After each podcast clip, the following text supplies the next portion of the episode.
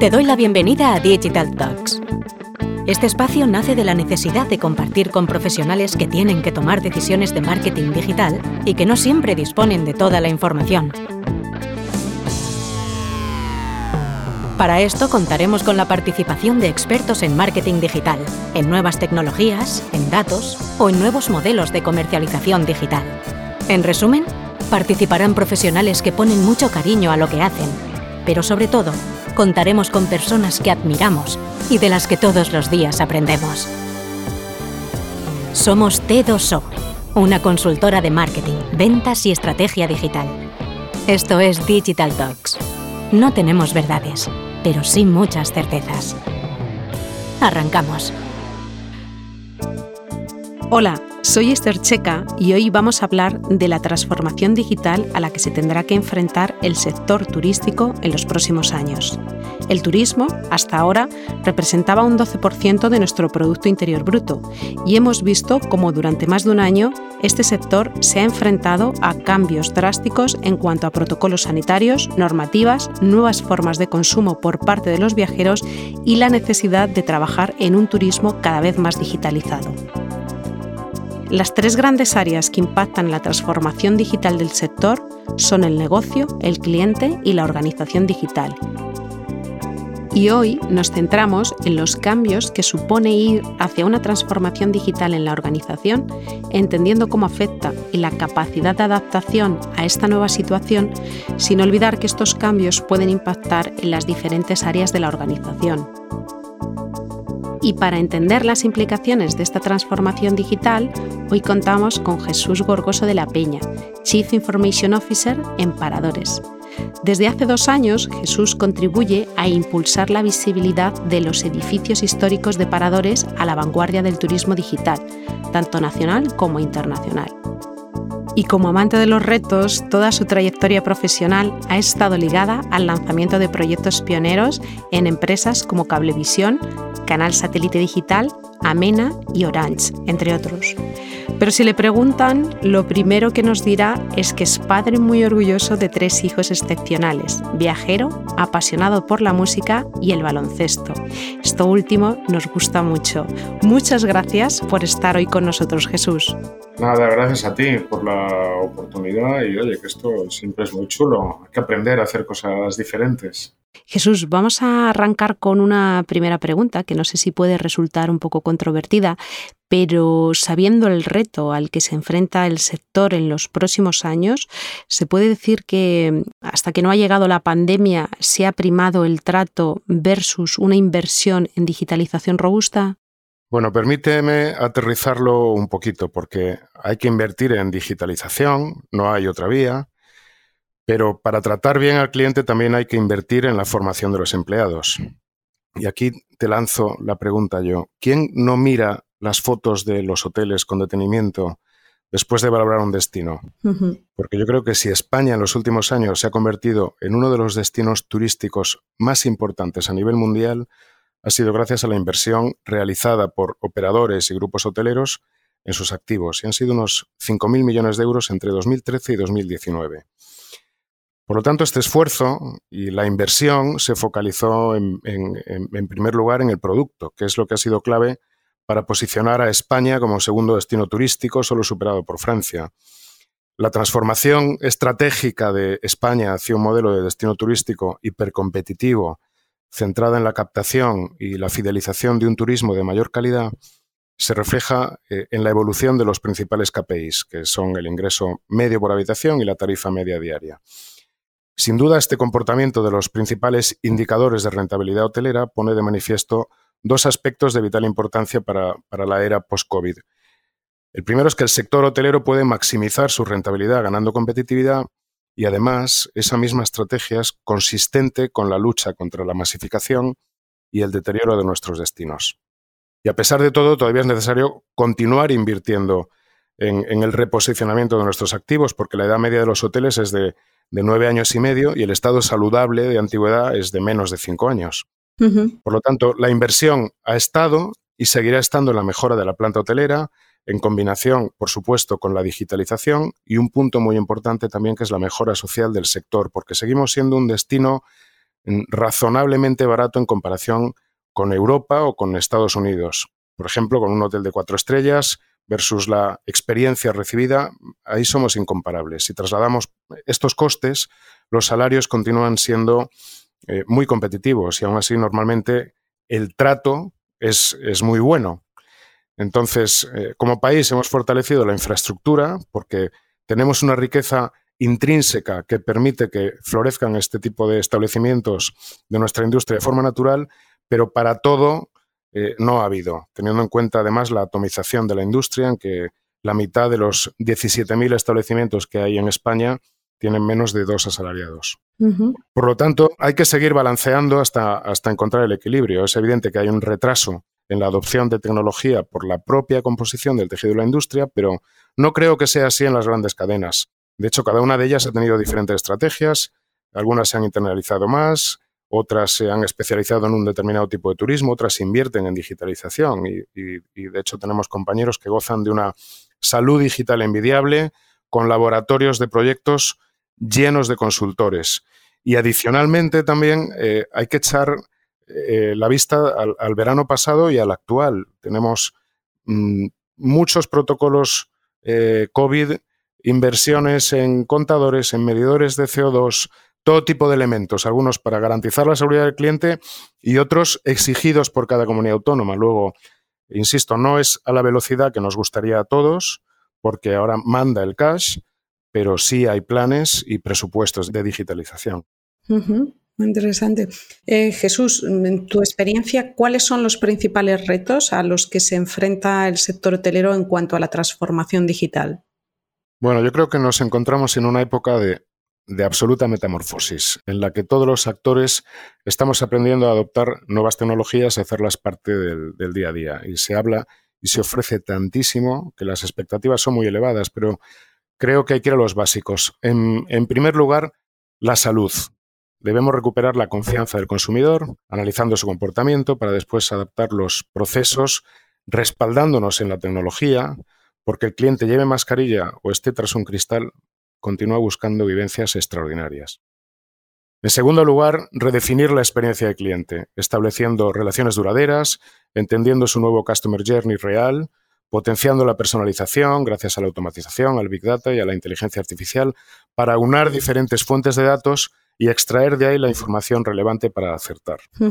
Aquí es importante tener muy claro cómo es la marca, cómo trasladar eso al mundo digital, desde cómo se navega en la web, lo que transmite, los contenidos que ofrece, las experiencias propuestas y la confianza que se genera sin perder la esencia. O sea, la estrategia digital era clave y continúa siendo lo más ahora. Como tercer reto, yo hablaría de adoptar modelos de negocio más flexibles, reducir los costes fijos al máximo, externalizar servicios especializados, de forma que los expertos evolucionen a la vez que la tecnología, impulsando la competitividad de, pequeñas y de medianas empresas que ofrecen esos servicios, en definitiva, optimizar la eficiencia en todos los procesos para vender mejor y poder apostar por nuevos mercados. y en cuarto lugar, creo que va a ser fundamental la colaboración eficaz entre el sector privado y también, como no, entre lo público y lo privado. Hay que crear plataformas comunes para la estandarización de procesos que garanticen la privacidad de los datos, pensando en el ecosistema, en digitalizar la cadena de valor e integrarnos todos para ganar en eficiencia. Hemos de hacer un recorrido muy importante en adopción de la tecnología en nuestros procesos para ser más fuertes en, un periodo de tres a cinco años, porque el entorno competitivo desde luego va a cambiar y, debemos promover esa simbiosis entre la gestión a corto, medio y largo plazo. Y aquí es importante también que la Administración mimetice esas necesidades del sector privado para darle respuesta y promover ese matrimonio entre tecnología y turismo que persevere para impulsar el cambio y que el sector vuelva a ser el faro de la recuperación. Y todo ello envuelto en un cambio cultural que es imprescindible y para eso hay que invertir también en formación. Absoluto, totalmente de acuerdo. Entonces, en función de estos cuatro puntos que planteas, eh, ¿cómo fasearías, cómo priorizarías de alguna forma esta digitalización? Mira, yo no sé si hay fórmulas mágicas. Cada compañía, grande o pequeña, debe hacer sus deberes teniendo claro el diagnóstico cierto de su punto de partida. No, no salimos todo del, mismo, del mismo sitio. Eh, la adopción de herramientas, las más visibles, obviamente, van a mejorar la percepción del cliente y pueden implicar buenos resultados en la venta a corto, pero Eh, mi invitación pasa por realizar ejercicios sinceros e integrar los cambios en el corazón del negocio, porque de nada vale engañarnos y caer en la autocomplacencia. Aquí el sentido común nos invita siempre a focalizarnos en herramientas que mejoran el negocio y que ayuden a la venta, pero hay que digerirlos bien. Esto no va a salir del paso ahora. Por ejemplo, en verano es fácil eh, vender y es probable que el verano sea eh, o, lo cubramos incluso por completo con turismo nacional, pero hay que crear una verdadera organización digital. Totalmente. Em, Jesús, eh, ¿cómo ves, cuáles son los elementos que ves que son necesarios para impulsar esta transformación digital en el sector? O si ya se están implementando, ¿cuáles destacarías? Bueno, hemos avanzado mucho estos últimos meses en los hábitos de uso digital. Queda mucho camino por recorrer en general. Eh, se trata de entender la exponencialidad, la capacidad infinita y los cambios drásticos que las aplicaciones ya cotidianas provocan en la vida de las personas. La felicidad de la organización, que es imprescindible en este sector porque se traslada al cliente, se basa principalmente en el sentimiento de utilidad, en generar productos y servicios que aporten y no en la ejecución de tareas repetitivas, papeleos y cortapegas infinitos que no aportan nada y todas las cadenas todavía tenemos. El mayor desafío, a mi modo de ver, más allá del software, que hay mucho y está a nuestro alcance, es el cultural. En nuestro caso, eh, desde el equipo de tecnología como área transversal, tanto en el negocio como en la gestión, pues tenemos mucho que decir y tenemos que generar confianza y tenemos la responsabilidad de impulsar iniciativas y fomentar la creatividad necesaria para creer y a continuación obsesionarnos en el conocimiento del cliente, en la marca y en lo emocional, que pasan a ser palancas de ese gran cambio que viene de la mano del dato, que se convierte en esencial. Ese data lake que será el, corazón de los hoteles en los próximos años. Ya no será el PMS, sino que la tecnología tendrá que alimentar ese dato para llegar a una experiencia más emocional y personalizada. Y aquí también creo que la mejora en la omnicanalidad debe ser una ambición clara de todo el sector. Totalmente. De hecho, has tocado un punto que nos apalancamos mucho en esa mejora o en esa transformación digital del sector, nos apalancamos mucho en el discurso del dato y en la parte tecnológica, pero has tocado un punto muy, muy interesante y que es el cultural que de alguna forma es el que puede eh, realmente canalizar o habilitar el, impulso de esa transformación, porque una vez incorporado ese ADN en la cultura de la organización, eh, luego el resto es un proceso de aprendizaje, ¿no? Sí, desde luego, ese es el, a, nuestro modo de ver, el punto más importante y con lo que aquí trabajamos desde el inicio en paralelo y creo que es tan importante como la adopción de esa tecnología, desde luego es generar ese, cambio de mentalidad y más en una empresa como la nuestra, tan tradicional, es el, punto más importante. Con respecto a esto último que estás comentando, Jesús, ¿cuáles son los elementos que ves relevantes para transformar esta parte cultural? Elementos que son necesarios para movilizar el cambio cultural. A ver, eh, aquí desde el, desde el, inicio hemos tratado de involucrar pues eh, tanto al comité de dirección, eh, es decir, todas las direcciones de la casa que traten de entender cuál es el contexto eh, y desde abajo ir creando escuadrones eh, que son como, acaban siendo como escuadrones suicidas que van generando un poco el queso del sándwich, ¿no? Yo creo que este tipo de cosas deben eh, impregnarse desde arriba y desde abajo y, lograr contagiar al, al, equipo completo y poco a poco integrando mm, a todos los miembros de la organización, insisto, más allá de aquí mm, es, realmente complicado porque es una organización muy extensa. La nuestra somos pues casi 4.000 personas y además en, en 100 emplazamientos diferentes. A veces solamente el, no, no, sirve además solo con iniciar esto aquí en servicios centrales, tratar de impregnar esto a, hoteles que están en, en, Huelva, en Sevilla, en Lugo, en La Coruña. Es realmente complicado, por eso es importante que todo el mundo se involucre y que ataquemos pues con esos escuadrones suicidas tanto en cada hotel como en cada área de la organización, de modo que, funcionemos como ese, mm, ya te digo, ese queso del sándwich que impregna poco a poco a toda la organización. Jesús, tras la entrada de las vacunas y que empieza a haber un mayor movimiento, ¿con qué tipo de consumidor se, se, está encontrando el sector y sobre todo si hay cambios con respecto a ese consumidor prepandemia? Pues mira, esto eh, en realidad acaba de comenzar, porque el año pasado fue mm, muy atípico. Hubo un porcentaje significativo de clientes poco habituales, no acostumbrados a, alojarse en hoteles, estaban más desorientados y al mismo tiempo que recibían protocolos físicos y digitales eh, eh, enfocados a, a, tener la máxima seguridad y la máxima higiene, pues, por ejemplo, protestaba por tener que ajustarse a turnos de desayuno o piscina y, eso además lo estábamos haciendo a precios más bajos. Por lo tanto, no fue eh, un, aprendizaje. Eh, yo creo que, a priori en el sector esperamos un consumidor más digital, que reclama un tipo de turismo de mayor calidad y donde el precio queda desplazado como factor decisivo y deja paso a elementos como la seguridad, la tranquilidad o la, o la sostenibilidad. Y los destinos masificados o low cost parece que pasan a un segundo plano. A nosotros eso nos viene muy bien, pero habrá que ver cómo evoluciona, porque es natural que el cliente sea más receptivo a las nuevas tecnologías, se ha acostumbrado a ellos para comunicarse, y, nosotros incluso en este sentido hemos percibido el auge de asistentes virtuales, conserjes virtuales. Luego, será un reto ofrecer una experiencia que combine el contacto humano con estas interacciones. Y por otro lado, es una oportunidad para mejorar las operaciones y minimizar los contactos cara a cara hasta que la pandemia esté bajo control. Y además ahora los clientes ofrecen menos reticencias a la hora de ceder sus datos porque saben para qué se van a utilizar, por lo que aquí debemos continuar trabajando para no perder esa confianza. Totalmente de acuerdo. Parece que toda esta parte de, la captura del dato, aparte de los sistemas de la GDPR y demás, sí que el usuario empieza a tener un mayor nivel de conciencia del por qué se le piden los datos y para qué, para qué se van a utilizar.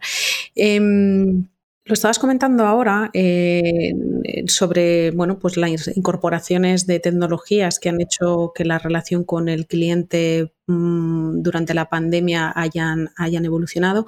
Pero aquí la pregunta sería, eh, ¿qué nivel de capilaridad ves en el sector a la hora de utilizar tecnologías que están cambiando eh, la relación con el cliente, sobre todo porque se, bueno, se escuchan muchas tecnologías pues desde, los típicos métodos de activación no táctil, el uso de asistentes virtuales de voz, los sistemas de check-in y de check-out pues que no obligan a pasar por la recepción o la validación de documentos de identidad y conocimiento facial eh, vía biometría, que es una de las tecnologías que se está poniendo muy de auge en otro tipo de sectores como la banca. ¿Qué nivel real de capilaridad estáis viendo eh, a día de hoy? Bueno, por nuestra experiencia, la mejor venta se, realiza en la recepción. La gran revolución vendrá de la mano de la tecnología que elimine las tareas que no aporten valor para que el empleado se centre en mejorar la experiencia del cliente gracias a esa automatización de procesos que hablábamos antes, la robotización la aplicación de modelos predictivos o la inteligencia artificial. Por supuesto, las entradas y salidas autónomas pueden convertirse en la norma en un futuro próximo y hay otra serie de opciones que exploramos como aplicaciones para el servicio de habitaciones, control remoto de aire acondicionado o solicitar la limpieza de la habitación, que nosotros ya ofrecemos también en algunos hoteles inteligentes. Y de este modo el empleado eh, podrá poner el foco en los clientes, porque la gente sigue demandando el contacto humano y el hotel tiene que estar preparado para, para darle respuesta. Nosotros aspiramos a tener embajadores, no recepcionistas, y consolidar la recepción como centro de personalización de experiencias y de generar felicidad a los clientes, algo totalmente emocional y basado en la personalización absoluta, con incluso con las fichas del cliente ya accesibles e interiorizadas por cada embajador. ¿eh? También hay eh, proyectos de reconocimiento facial biométrico que se están desarrollando en, en otras cadenas, pues para hacer el check-in en 10 segundos, no solo en el hotel, sino también en el entorno, de manera que pueda entrar en los atractivos turísticos de la zona y pagar solo con su cara, convirtiéndole así en un cliente inteligente y favoreciendo la seguridad y la rentabilidad y, la satisfacción mediante datos encriptados. Y luego, respecto a la voz, pues en el sector está en una fase de, entendimiento. Yo creo que más allá de algunas grandes centrales de reservas, es un elemento en el que creemos, eh, nos va a dar muchas alegrías, yo creo, en la medida que seamos capaces de facilitar la vida de los clientes y, y autonomizar sus acciones, todas aquellas acciones simples que no requieran contacto. Y en mi opinión hay que mantenerse en esa fase beta permanente y probar, aunque es fundamental contar con los socios adecuados, pues fundamentalmente en el caso de los hoteles independientes, porque no se puede ser experto en todo ni contratar a expertos en cada área. Ahora, además, das una patada al suelo y salen centenares de expertos nosotros nos sorprendemos, todo el mundo es experto y nosotros estamos en esa fase de aprendizaje y, experimentación, así que eh, con cuidado y con buen criterio porque la tesorería está en mínimos. Totalmente. Em, ¿Cómo ves el tipo de acciones eh, de transformación digital que está llevando Paradores para dar respuesta a este contexto de negocio y de consumidor? Mira, nosotros tenemos una hoja de ruta súper ambiciosa que se vio interrumpida por el, por el COVID eh, para empezar, tenemos hoteles y restaurantes, tenemos 97 hoteles y más de 100 restaurantes en lugares privilegiados, pero también muy difíciles para las comunicaciones. Son monasterios, fortalezas, palacios, parques naturales, que esas son nuestras señas de identidad. La dificultad aquí estriba en dotar a estos emplazamientos de las redes e infraestructuras que deben soportar las herramientas actuales, incluso la Wi-Fi, que es ya más importante que el agua caliente. Así mm. que hemos dirigido nuestros esfuerzos a fortalecer nuestras comunicaciones. Hemos buscado un socio que garantice el acceso con fibra óptica en todas nuestras ubicaciones, pues imagínate en Fuente D, en Bielsa, en El Hierro, que son ejemplos bastante significativos. Y en ello seguimos. Ahora tenemos ya más del 90% de hoteles con fibra óptica de última generación. Y luego, en paralelo, con un doble objetivo de seguridad y capacidad de computación, pues eh, publicaremos en las próximas semanas el pliego de contratación de servicios de, cloud para salir de los, de los CPDs tradicionales que aún alojan nuestra infraestructura. Y aquí creemos en la construcción de estos stacks tecnológicos competitivos y comenzando por la acumulación de riqueza técnica, donde las, estas estrategias cloud y los microservicios son la clave. Por lo tanto, es preciso que construyamos sobre esa base tecnológica adaptativa sin, lastres de los sistemas antiguos. Y luego los siguientes pasos apuntan a la transformación de nuestras principales aplicaciones. Hemos desarrollado un plan director de sistemas para priorizar nuestro mapa con un enfoque experiencial, sencillo, omnicanal y eficiente. Empezaremos por la web, que la, Estamos trabajando en ella y, en octubre publicaremos la nueva. Tenemos aquí el reto de mantener un ratio récord para nuestra venta directa, que supuso el año, el año pasado pues que alrededor de un 80% de nuestros ingresos de alojamiento eh, viniesen del, canal directo, porque el turista no quería solo reservar una habitación, sino que necesitaba mucha más información sobre restricciones, horarios y, y posibilidades de ocio. Y por lo tanto, eh, esto ha generado que ventas que antes teníamos por las otras tradicionales, por Booking, Expedia, provengan de nuestro canal directo. Y en definitiva, pues de acuerdo a nuestros valores, estamos tejiendo ese hilo invisible de tecnología en nuestros hoteles y restaurantes que provoque esa convivencia de nuestro turista tradicional con las nuevas generaciones y genere esa visibilidad de nuestros tesoros arquitectónicos y artísticos con objeto de conservar nuestra esencia y al mismo tiempo generar vivencias inolvidables y brillo en los ojos de nuestros clientes. Y luego, por último, también desde nuestra posición de empresa pública, pues tratamos de propiciar ese marco de colaboración necesario para la, para la mejora global. Tenemos la responsabilidad de facilitar la vida de los ciudadanos y ponernos a la altura que la realidad define diariamente. Y aquí hay un equipazo de personas que desea evolucionar y ser ese queso del sándwich que hablábamos antes. Estamos impregnando esos cambios desde dentro de la compañía, con, por supuesto, con muchos apoyos puntuales y, empujados sobre todo por la credibilidad de los equipos que llevan muchos años sosteniendo el negocio. Esta es una cadena con más de 90 años de historia, gracias a que ha sabido adaptarse a las circunstancias de cada momento. Hemos sido pioneros en la implantación del PMS, creamos el propio cuando no existía, tenemos el programa de fidelización más antiguo de todas las cadenas hoteleros de España y ahora queremos estar también a la cabeza de los nuevos cambios que se están produciendo en el sector.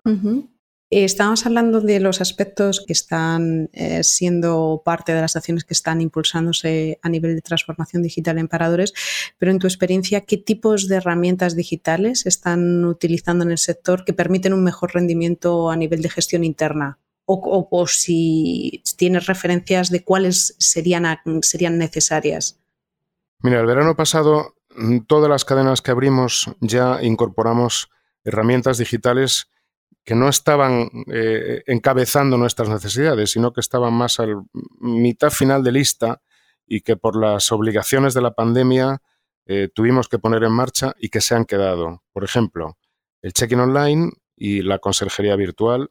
La conserjería virtual que incorpora en nuestro caso con la restauración, pues eh, los códigos QR que ahora todo el mundo utilizamos. Y aquí es indudable que su rendimiento nos ha sorprendido. Los ratios eh, de usabilidad siguen aumentando y se generan grandes eficiencias en el proceso. Aquí mm, todos lo hemos hecho. NH ha anunciado también la semana pasada pues, la, potenciación de su herramienta Stay. Y, bueno, en general se está también trabajando bien el dato, pues tanto aquí como, como en, el resto de compañeros de la industria. Y esto nos, nos permite ver aspectos diferentes de nuestros clientes. Por ejemplo, nosotros ofrecemos un mismo parador de formas diferentes a tipologías de clientes diferentes, pues por su interés en la naturaleza, por la gastronomía, por el arte, por el descanso, por deportes de aventura, es decir, por cada uno de esos atributos que al final interesa a nuestro cliente potencial. Muy interesante, Jesús. Oye, para ir mm, cerrando, eh, hay una pregunta que inevitablemente te la tengo que hacer porque está muy relacionada, lógicamente, con el, sector en el que está Paradores y es hablar un poco del plan España Digital 2025 y este plan, bueno, como está descrito, incluye 10 ejes estratégicos con los que durante los próximos cinco años se pretende impulsar el proceso de transformación digital del país. Y uno de los sectores donde mayor potencial de transformación se ve es el turismo inteligente, a través del cual, bueno, pues se quiere mantener ese liderazgo competitivo eh, de España, como estabas comentando anteriormente.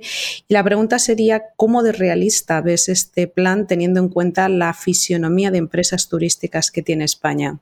Mira, hay dos ámbitos en el sector que han cobrado un protagonismo que, antes no tenían. Uno, por supuesto, es la digitalización y el segundo, la sostenibilidad. La digitalización, como decimos, ha venido a simplificar muchas de nuestras tareas y a derribar muchos tabús. Incluso eh, el teletrabajo parecía imposible en el sector turístico. En el campo de la sostenibilidad ha pasado un poco lo mismo. Tiene ahora un protagonismo que no tenía en 2019, que ya era importante, y la crisis nos ha demostrado que no podemos regresar a la casilla de salida, que nuestra obligación es entender que si el negocio no es sostenible y si no es responsable, tiene muy poco de vida. Es, eh, por tanto, el, momento de que Europa lidere a nivel mundial esta iniciativa de sostenibilidad, porque esta visión europea no existe en ningún otro eh, lugar del planeta. Y aquí el turismo tiene un reto que es emprender una manera nueva de hacer las cosas. Eh, se habla de generar un nuevo modelo económico, nosotros presumimos de hablar de un nuevo modelo turístico, porque al ser un vehículo tractor acabará empujando a otros sectores hacia la sostenibilidad. Entonces, el turismo tiene que ser también respetuoso y eso entra dentro de la sostenibilidad. No se concibe que alguien vaya a pasar sus vacaciones perdiendo el respeto a la, comunidad que le acoge. Y esto es también un cambio muy importante para los destinos que están más deteriorados. Dicho esto, eh, España acaba de recibir el visto bueno de la Comisión Europea con una responsabilidad añadida porque somos el segundo país receptor de fondos. Entonces, hay que pensar muy bien cómo los gestionamos porque hay países en la Unión Europea que están haciendo un esfuerzo para que nosotros podamos recibirlos. Y son fondos también muy importantes para la próxima generación, para llevarnos a una transformación del modelo empresarial e incluso del modelo de inversión pública que Europa ha tenido en los últimos años. Nosotros tenemos todavía cierta confusión sobre cómo se van a materializar los fondos. Estamos participando en varias iniciativas, también con el sector privado, con, el ánimo de ayudar al resto del tejido empresarial en cuanto a la idea general que tenemos, que es la creación de ecosistemas útiles para la mayoría y que abarcan desde plataformas de gestión, de gestión de puntos de venta o restauración, de comercialización, de integración de otros servicios a través de la participación de, startups y grandes tecnológicas españolas y los principales players de la industria, las agencias, eh, hoteleros, OTAs, aerolíneas o navieras. A mí esa idea me gusta como generadora de herramientas para todo ese sector carente de infraestructura suficiente pero es más difícil visualizar aún cómo se va a materializar en, las grandes cadenas, eh, como nosotros, o elementos de tamaño más relevante, teniendo en cuenta que tiene que haber un componente de innovación y de inversión eh, propia que ahora es complicado de asumir en estos momentos. Habrá que, analizar esa, esa, proporción. Así que de momento hay que esperar. Yo confío en que se tomen buenas decisiones y que exista una excelente coordinación entre las diferentes administraciones y se canalice el dinero del modo correcto, porque es una oportunidad histórica para cambiar las cosas. Y luego respecto al turismo inteligente, te diré que mm, ya existe desde hace varios años, es un proyecto que institucionalmente empuja Segitur y trata de normalizar las estructuras de datos en torno a destinos turísticos inteligentes. Aquí el paradigma, aunque resulte curioso, es Veridorm, pero también existen focos que hacen la guerra por su cuenta e impiden crear esas estructuras robustas desde el inicio. Y ahí ya tenemos confederaciones de municipios, asociaciones, ayuntamientos, diputaciones, comunidades. En fin, que me refiero a que esa buena canalización debe tener esa, esa lógica y aquí pues mm, nos inquieta un poco que las prisas por gastar nos lleven a tomar decisiones erróneas, pero queremos pensar que con lo que nos estamos jugando las cosas se harán muy bien. Pues muchísimas gracias Jesús. Sobre todo me voy a quedar con esta, sobre todo me voy a quedar con esta última parte de me inquietan las prisas por gastar. es muy interesante lo que acabas de comentar porque efectivamente parte del reto es llevar a, un sector a, un, ¿no? a un punto de digitalización que lo haga sostenible en el tiempo y teniendo en cuenta que es un sector que contribuye al Producto Interior Bruto eh, en un 12% o hasta ahora en un 12%, con lo cual es un sector que hay que recogerle, mimarle, acompañarle y apostar lógicamente por él. Pues un lujo Jesús por, por tu tiempo. Ha sido una maravilla escuchar no solamente eh, la experiencia en base a lo que, lo que impulsaría esa transformación digital en el sector, sino también el esfuerzo que está haciendo Paradores por, por alinearse en ese, en ese cambio. Así que muchísimas gracias. Muchísimas gracias a ti, un verdadero placer. Nos volvemos a escuchar en unas semanas.